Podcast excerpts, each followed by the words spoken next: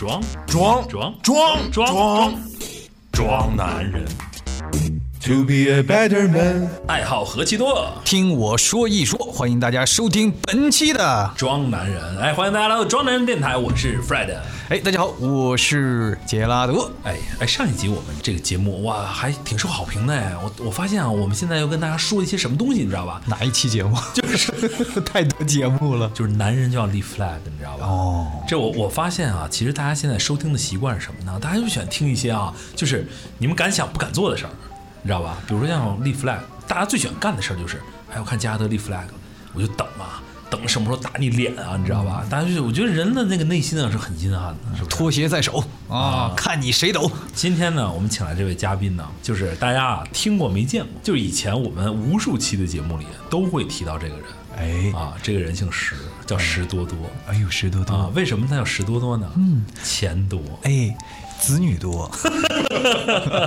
来，欢迎石老板啊！大家好，大家好，我是时刻。哎，时刻呢，如果是在温哥华的朋友来说的话哎呢，太熟悉了太熟悉哎一点不陌生啊。如果您是收听，比如说温哥华的中文电台，他是主持人，我俩是嘉宾。对老朋友，老朋友。对，就是他是这个长期的，就是奋斗在这个播音一线的。是我们是奋斗在播音一线拿钱少，人家是奋斗更奋斗不拿钱啊。比如说我老婆就天天问我说：“哎，这时刻跟你们录节目是为了啥？”我说：“只只是不想在家待着。义工，义工义，工啊。子女太多，在家烦。哎，是太多。哎，今天就聊聊你这个孩子多的烦恼，好不好？好啊，你看，今天大家看我们这个节目的这个标题都会有所了解啊。我们今天要聊什么呢？这个为什么说我们男人带孩子不行？我们男人为什么不会带孩子？你看时刻，你这带十个也是带，对吧？带三十也，你带孩子的经验是什么？哥带三十个那是班主任，带十个是这保育员阿姨，是不是？我要先澄清一下啊，孩子就一个啊孩子孩子目前就一个，老婆有几个？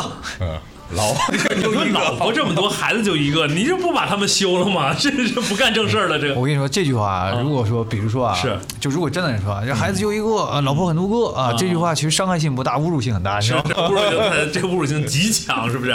你看我们今天为什么要叫时刻来聊这个？首先啊，我们三个人都是这个为人父，是不是？对然后呢，我觉得最近呢，这个育儿啊、亲子啊、早教这个话题啊，又是更是很火。没错你比如说在这边哈，其实这边大家总说这个加拿大的呃产业链非常的慢，然后可能比起国内啊或者亚洲其他的地区啊，都落后个什么十年二十年。但最近好像在这个北美来说哈，这个亲子产业啊、早教产业啊，非常的红火。那在国内呢，就更不用说了。是对吧？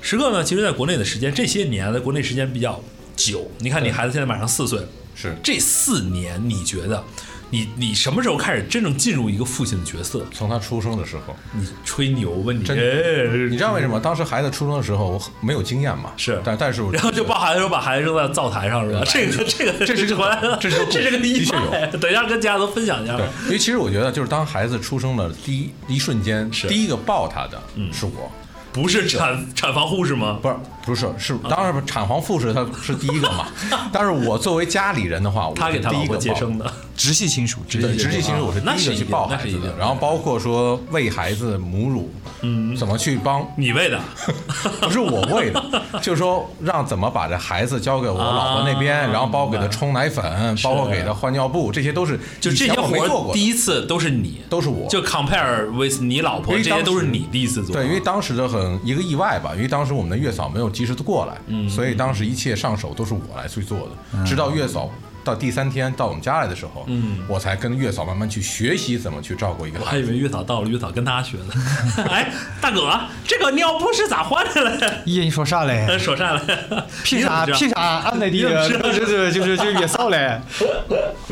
不过，如果说说说回来了啊，我觉得这你说这个我信啊。虽然我看我们认识很多年，我觉得这个对石哥也非常了解啊。但是从孩子出生那天，我包括我自己也是这样。我相信杰拉德也是，不过最有发言权的是杰拉德哈。对杰拉德孩子像比我们的孩子大很多啊。吓我一跳，我以为说杰拉杰拉德孩子很多，也是来一个你你你你，其实你看啊，你从孩子就是我们经历过，你都经历过，我们现在没有经历过的，包括孩子上学呀、读书啊、课外班啊这些事情，我们还没有经历，但是你都经历了。你看到网上人说，哎，男人就不会带孩子，你觉得你想怼他吗？就我觉得这个真的是因人而异，还有一个大环境啊。首先，首先，首先，第一个我想说一下的就是，你说什么时候开始说有父亲的这种责任？嗯，每个人都不一样。你像我是得知，就是我太太怀孕之后，我就感觉有那种压力出现了，因为就在想的是，那不是动力吗？对他压力也是动力，但是你会想的是，因为没有经验嘛。嗯大部分都是照本宣科，我们去读书啊，应该怎么去，比如说新生的出生的婴儿，我们应该怎么样去呃，就是带养他们，嗯。对吧？怎么怎么样去喂养他们，然后这些都非常的，其实有一有一些小小的这个恐慌在里面，而且还有一个，首先第一个首当其冲的啊就是我们会想的是，完了，我以后时间没了，完了，对吧？哎？你当时会想到这个吗？会啊，你想，就是因为有很多大量的工作你你会出现身份，变了？身份也有变，但是你就知道那种感觉，之前是很洒脱的，对，可能跟你跟你的这个对象没了对，二人世界也没了，然后本来可以提着旅行袋说走就走，咱们出去旅游，对，突然一下有了小孩，以后未来的打算，而且那个时候我觉得非常的嗯。就是还没有想到更深一层的，就是比如说学校的事情啊、嗯上学的事情啊，啊这些都没有想到，那都是接踵而至的。对，就是我当时就首先第一个脑子里面想的是，哎呦，这需要准备些什么东西了？嗯，啊，要可能就是我们在这边的话，比如说我们要去买这个，呃，开汽车使用的这个安全座椅，是 car seat 啊，对 car seat 对吧？然后尿不湿，结果尿不湿还分型号。是对，对粉也分不同的型号。对，然后你还有这个段位，对啊，然后每个品牌它的营养怎么样，等等等等问题。跟大家分享一个实例哈，我不知道等让石哥说一下，在国内是不是这样哈？我们这边的医院，然后出院的时候，如果你能带着孩子出院，必须做一件事情，就是你一定要有那个提篮儿。对，它就是也是是汽车的安全座椅，就是刚出生小宝宝那个提篮，就你可以从车上提下来，然后把它放在，然后卡卡上去嘛。对然后我都准备了，我有提篮，然后那个我老婆抱着孩子，我拿着提篮，我们准备开开心心出院。嗯然后医生说：“好，你现在那个都什么都有了，可以出院。”把你孩子放到提篮里，然后那个扣好那个 seat belt 什么那些，我说好，没问题。哎，就这事儿啊，我弄了二十分钟，真的，哎，还是紧张就是你没用过，你你你想当然，你觉得这个事情很简单，把孩子放进去，安全带咔一系。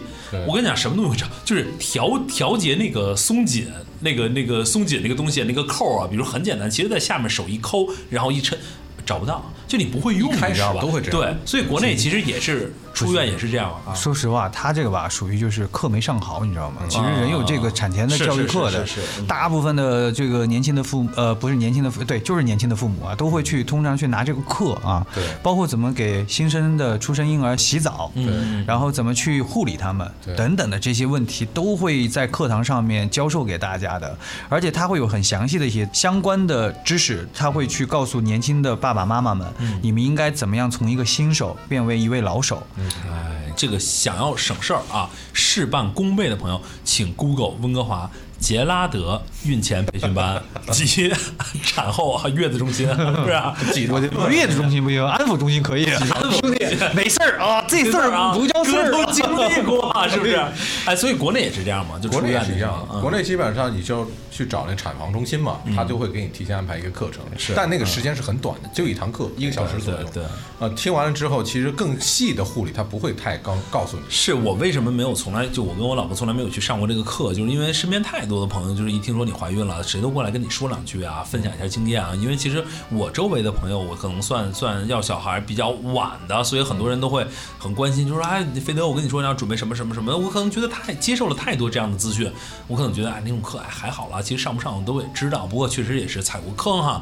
那另外一个想跟大家分享就是为什么说男人不会带孩子？我觉得哎，网上其实总结的，我觉得第一点特别对，但是。所有女性妈妈们，你们不要觉得这个是我在误导，但是真的是这样哈，不是为自己开脱啊。他说男人不会带孩子，都是女人惯出来的。你你们懂我意思吗？就是说，其实妈妈们进入这个母亲的角色，比男人要早十个月至少。就从得知自己怀孕那一刻，他们就已经进入角色了，对吧？因为带着带着这个小 baby 在肚子里十个月，其实他会一直做功课，他一直是去网上看各种资料，然后跟自己的 baby 说话。其实他已经做母亲做了十个月了。对，因为因为女性通常她们首先第一个，她们的生理反应就会告诉她们说，哦，是你要现在准备要当妈妈了。而且我觉得还有一个就是，我们都知道女生啊，呃，女性她有天生的母性在里面。嗯其实你看很多女性在小时候她们玩的游戏。戏，对吧？他们都会说，哎呦，这是我的宝宝，这是怎么？当然不是说所有的女性都喜欢玩小时候也玩那个，这类游戏啊。嗯对，时刻说时刻现在也玩，对对这都是我的宝宝，大宝贝来吧来吧，是吧？他是这种，对，其实这这节目样能播吗？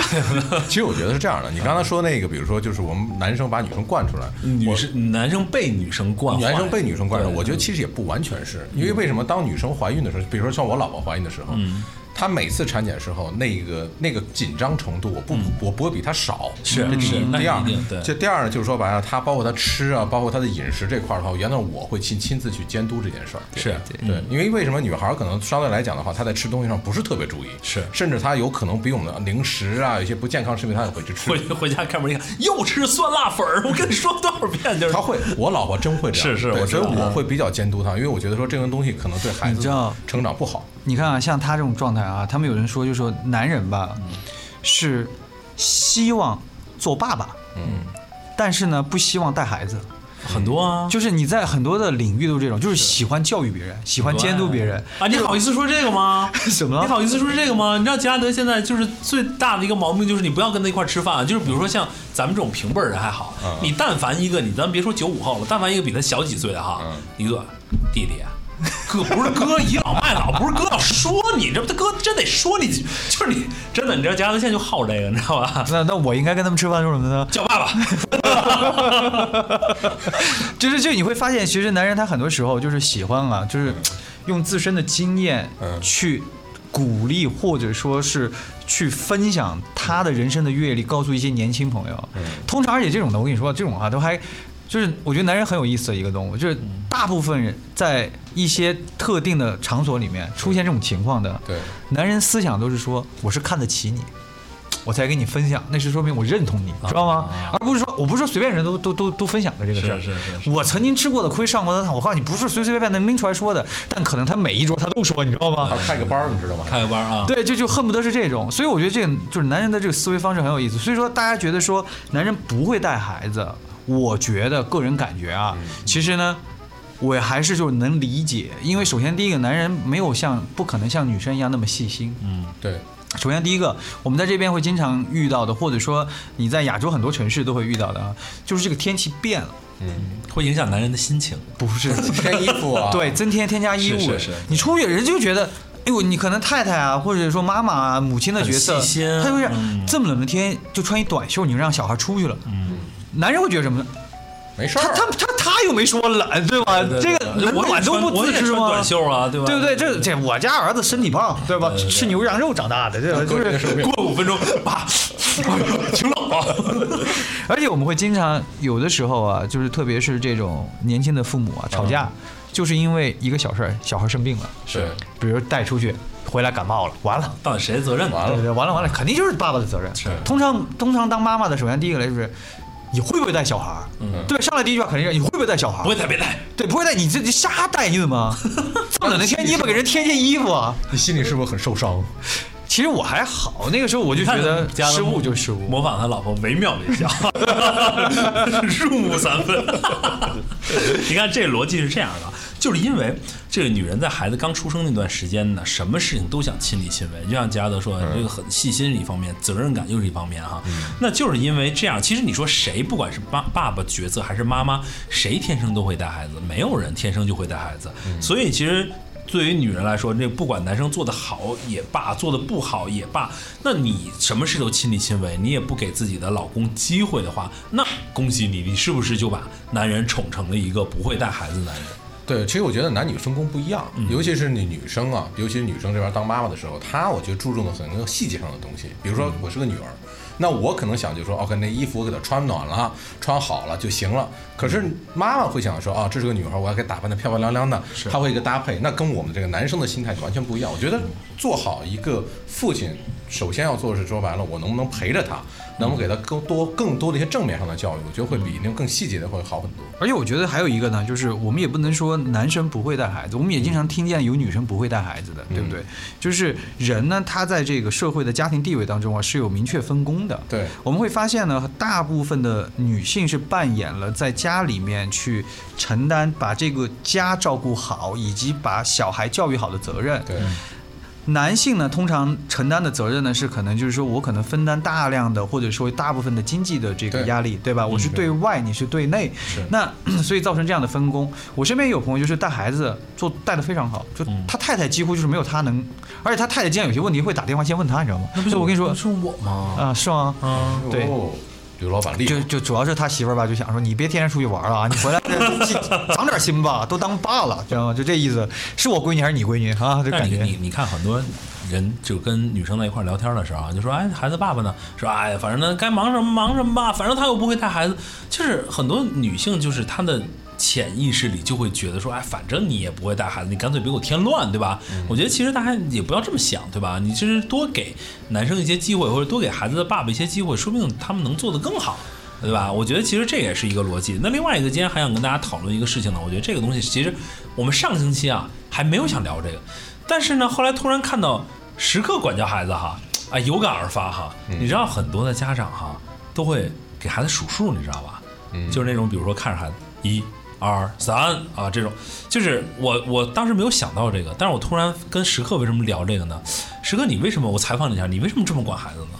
没有，其实之前啊我看了一本书，关于虎妈的那本书。嗯其实说白了，中国人的那种传统的这种教育，嗯，不是虽然说很严厉，甚至是有的时候会可能会去有些肢体上的一些一些一些接触打孩不子，当然我不我不我从来没打过孩子啊，但是我认为说有的时候我问过的过来的人啊，嗯好像多多少少都会在这方面，中国家庭啊都会有些体罚这种可能。对，我觉得这是一个文化的问题。你像我小时候也是接受一二三的教育长大起来的，对吧？我记得就特别是我们能够在呃，比如说呃。